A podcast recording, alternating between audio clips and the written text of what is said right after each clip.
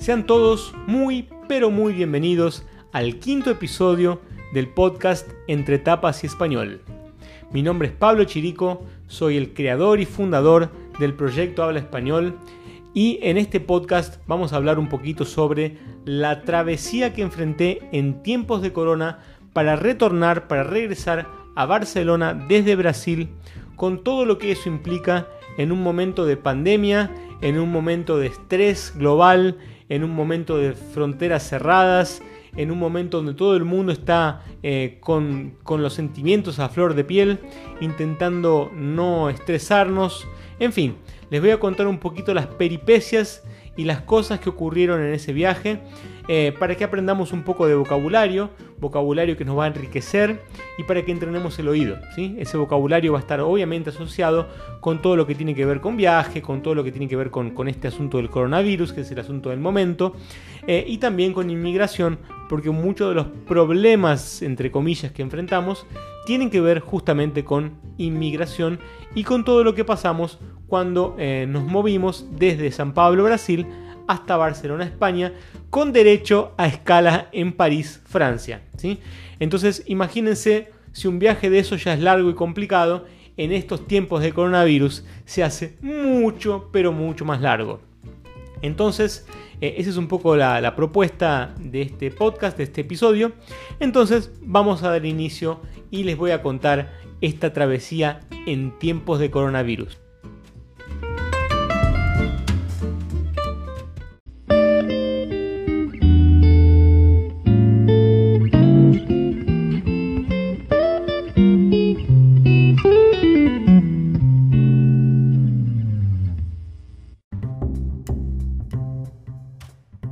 Como ustedes se pueden imaginar, trasladarse de un continente al otro en el medio de una pandemia como la que estamos enfrentando, donde todo el mundo entró en paranoia y está muy asustado con este asunto del virus, no es nada fácil, no es nada simple y no es nada fácil de eh, realizar. ¿sí? Es una travesía, tenemos que viajar en avión, tenemos que enfrentarnos a un montón de, eh, un montón de exposición eh, al posible virus que es un enemigo invisible y el cual no conseguimos ver y no sabemos dónde está, no sabemos eh, por dónde se mueve, no sabemos si algo que tocamos esencialmente tiene el virus o no, en fin, no podemos confiarnos eh, de nada y de nadie.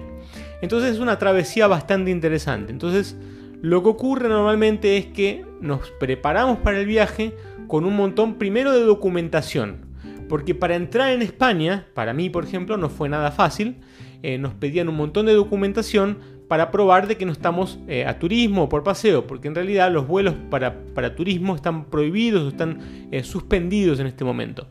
Lo que sí es permitido es vuelos eh, para residentes, que sería una especie de repatriación donde los residentes o los españoles vuelven a su hogar, que ese era mi caso. Entonces un poco la documentación fue un poco más fácil, pero lo que ocurre también es que nuestro vuelo era por Air France, entonces teníamos una escala en París, con lo cual eso complicó muchísimo las cosas.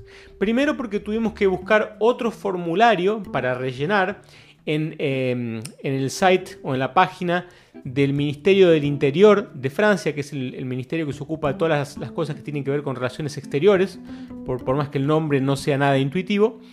Y eh, eso sería básicamente una autorización para explicar por qué estábamos viajando a través de París o a París. ¿sí? Si viajamos a París tenemos que rellenar ese formulario y si viajamos a cualquier lugar a través de París por el solo hecho de haber eh, estado en París o estado en Francia, tenemos que rellenar ese formulario. Esa es la documentación a nivel escala.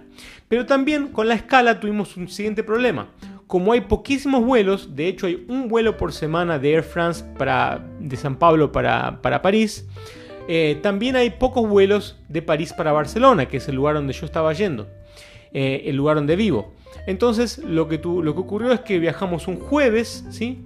Viajamos un jueves, llegamos un, viernes a París, pero a las 11 de la mañana más o menos, pero nuestro vuelo eh, solamente salía el sábado a las 7 de la mañana. Entonces tuvimos que esperar casi 24 horas para eh, poder coger nuestro próximo vuelo que nos llevaba directamente a Barcelona. Y eso es un trastorno en un aeropuerto donde está todo cerrado, donde los comercios están cerrados, donde no se puede tomar ni siquiera un café, no se puede hacer nada, era un gran problema. Entonces lo que resolvimos hacer es irnos a un hotel que estaba cruzando la calle del aeropuerto. O sea, estaba el aeropuerto aquí y a una cuadra más o menos estaba el hotel donde nos quedamos. Entonces pasamos la noche en el hotel y el día siguiente por la mañana embarcamos a Barcelona. Llegando en Barcelona nos encontramos con otros tipos de problemas, eh, no problemas en realidad, sino cuestiones de documentación. A la salida del avión eh, nos exigieron, bueno, primero había una fila grande, una, cola bien grande, porque había oficiales de inmigración, creo que eran policías básicamente, que revisaban una por una todas las documentaciones de las personas para ver si las personas realmente eran residentes o eran, eh, o eran españoles que estaban retornando a su hogar porque caso contrario los retenían y no sé exactamente cuál era el destino de cada una de esas personas, si los mandaban de vuelta o no, no lo sé. El tema es que eh, básicamente nos retuvieron a todos, nos analizaron todos y pasamos. Una vez que pasamos, porque tenemos toda la documentación en regla etcétera, tuvimos que ir a buscar eh, la valija, porque habíamos despachado una, maleta, una valija. Y eh, cuando nos dirigimos hacia, la, hacia el lugar donde estaba la valija, nos pararon antes Primero nos pidieron un papel, otro papel que tuvimos que rellenar, este ahora para el gobierno español, que era un papel para la sanidad. La sanidad sería como el Ministerio de Salud eh, de España, ¿sí? algo así como el Ministerio de Salud de, Brasil o el SUS, algo parecido. Entonces el formulario decía de dónde veníamos, eh, por qué volvíamos, con quién, eh, quién, me estaba acompañando, nuestro teléfono, dónde, a dónde estábamos viviendo, etc. Entonces, bueno, rellenamos el formulario y lo entregamos. Y después también nos midieron la fiebre, hay una pistola laser o, láser que nos disparan, sí, básicamente en la frente y eso mide la temperatura. La temperatura estaba todo bien, entonces básicamente pasamos y fuimos a eh, coger la maleta. Cogimos la maleta y nos subimos a un taxi para irnos a casa. ¿Por qué taxi? Porque a pesar de ser más caro, evita aglomeraciones como el transporte público, como el metro o el ómnibus, etc. Entonces elegimos pagar más, pero eh, sacrificar un poco la parte económica versus la parte de salud. Entonces nos dirigimos a nuestra casa y aquí llegamos. Eh, eso fue un poco el resumen del resumen del resumen de la travesía que nos enfrentamos al irnos a, Barcelona, básicamente, al retornar a Barcelona. Em, y también les quería comentar un poco del viaje. El viaje, en definitiva, en el avión, lo que ocurrió es que hay en los aviones, de, en los vuelos eh, grandes, digamos así, hay tres filas de asientos, normalmente de tres asientos cada una. Una fila a la izquierda con tres asientos, una fila a la derecha con tres asientos y una fila en el medio que a veces tiene tres o cuatro asientos dependiendo del tamaño del avión. En el caso de nuestro vuelo eran 3, 3 y 3. Pero por estos motivos eh, del coronavirus, las compañías aéreas están adoptando una medida que es un poco económicamente mala, pero en términos de salud puede ser un poco buena, digamos así, que dejan el asiento del medio de cada una de las filas vacío.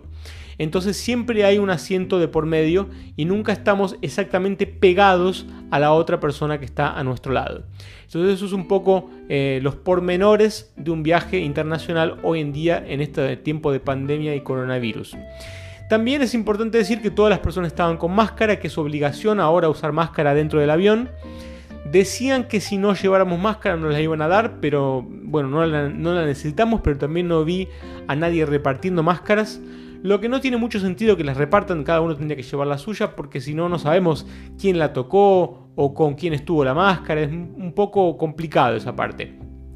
Supuestamente también eh, la compañía aérea higieniza muy bien el avión antes de que subamos al avión y después que nos bajemos. Eh, y también, bueno, es una paranoia ir al baño, hacer todo, porque todo lo que tocas, básicamente alguien lo pudo haber tocado y, por eso se crea una paranoia, una paranoia, con lo cual estamos siempre eh, pasando alcohol en la mano o pasando, eh, en fin, pasando alcohol o, un, paño húmedo con alcohol en la pantalla de la, en la televisión, básicamente que tenemos en el asiento, en, el cinturón de seguridad, en, en el apoyabrazos, en todos los lugares donde tengamos contacto y donde alguien pueda haber tenido contacto también. Entonces, todo esto crea un, gran estrés y hace que el viaje se torne o se transforme en algo mucho más eh, pesado de lo que realmente debería ser. Normalmente ya es eh, eh, bastante cansador porque es un viaje largo, pero en este caso se transformó un poco más cansador y más complicado pues justamente por eso. Es un viaje bastante eh, cansador, en realidad es la palabra en español. Es un viaje bastante cansador porque tenés estos pormenores que enfrentar que son eh, nada comunes y nada eh, simples de, nada muy simples de abordar porque no estamos preparados para este tipo de situaciones. Básicamente ese es el punto. Entonces fue bastante cansador, pero en definitiva llegamos bien y estamos eh, a salvo, que es lo más importante, con salud. Un detalle importante para, comentar, una curiosidad en realidad es, cuando rellenamos uno de estos formularios, que es el formulario para entregar eh, en España, en el momento que estamos antes de, de recoger las maletas, donde tiene nuestra información, donde estamos viviendo, nuestro teléfono, etc., Creí que iba a ser un formulario más, que nadie más lo iba a ver y nadie más iba a tomar ninguna acción al respecto, pero me equivoqué. Lo que ocurrió fue que eh, hoy, unos más o menos unos tres días después de que llegamos, cuatro días después de que llegamos en España, eh, nos llamaron del Departamento de Sanidad, una, señora, una mujer nos llamó eh, y nos preguntó si habíamos tomado la temperatura en estos días, cuál había sido la temperatura en cada uno de los días, nos preguntó si estábamos saliendo, eh, al, exterior, eh, si estábamos con algún tipo de síntoma, eh, por ejemplo tos o diarrea o algo por el estilo, en fin, nos hizo una serie de preguntas porque es un, poco el protocolo que cuando alguien llega a España a partir del viernes pasado, eso se implementó el viernes pasado, cuando alguien llega a España desde el exterior, ahora está obligado a quedarse en cuarentena por 14 días por prevención para protegerse a uno mismo y principalmente para proteger a los demás de un posible contagio. Entonces, eh, por este motivo nos llamaron, nos hicieron varias preguntas, respondimos a todo, aparentemente todo bien, nos dijeron que nos quedemos en casa, que salgamos lo mínimo posible, que salgamos de a uno, sí que nos salgan dos personas al mismo tiempo, etc. Y que nos iban a volver a llamar en unos días para ver si seguía todo bien y si estábamos eh, sin ningún tipo de problema, sin ningún tipo de síntoma eh, porque obviamente lo que quieren hacer es cuidarnos y eh, ver que está todo, eh, digamos, dentro de la normalidad para que no haya sorpresas y no seamos un factor de contagio para otras personas también. Entonces es un poco el, modus operandus de España en este momento y cómo está la cosa por aquí. en relación a la desescalada, que es el nombre que se le da, desescalada es el nombre que se le da a este proceso de salir de la cuarentena, es uno de los países más estrictos y más rígidos y vamos a salir en, este, en cinco fases diferentes. La fase en la que estamos es la fase 0, eh, que podemos hacer algunas cosas de forma limitada. En la fase 1 en la fase 1 se van a liberar otras cosas, en la fase 2 otras cosas. En definitiva, se van liberando las cosas de a poco. No se hace todo de una vez sola, pero es bastante restrictivo y las personas están bastante cansadas porque ya, hace casi dos meses que están dentro de casa, es bastante estresante, no es mi caso, pero estoy contando lo que les pasa a las personas en general que están aquí, eh, inclusive hay bastantes protestas contra el gobierno local. Eh, por cómo están conduciendo esta crisis, pero en definitiva eh, es un poco parte del estrés que todas las personas están viviendo por todo este problema del virus, eh, todo este, este, miedo que, que ocurre eh, en relación al virus y en relación a las causas y consecuencias que este virus puede tener, tanto en la parte de salud como en la parte económica, financiera, empleo, etc. Pero bueno, es un poco las, peripecias y, la, jornada que atravesé, la travesía que hicimos para llegar eh, y volver a Barcelona, ¿sí? desde Brasil, desde San Pablo les quería comentar un poco y con eso ustedes pueden aprovechar para entrenar su oído, como siempre decimos, y un montón de vocabulario nuevo eh, asociado con viaje, con inmigración, etc. Espero que este episodio les haya gustado y les mando un gran abrazo. Hasta luego.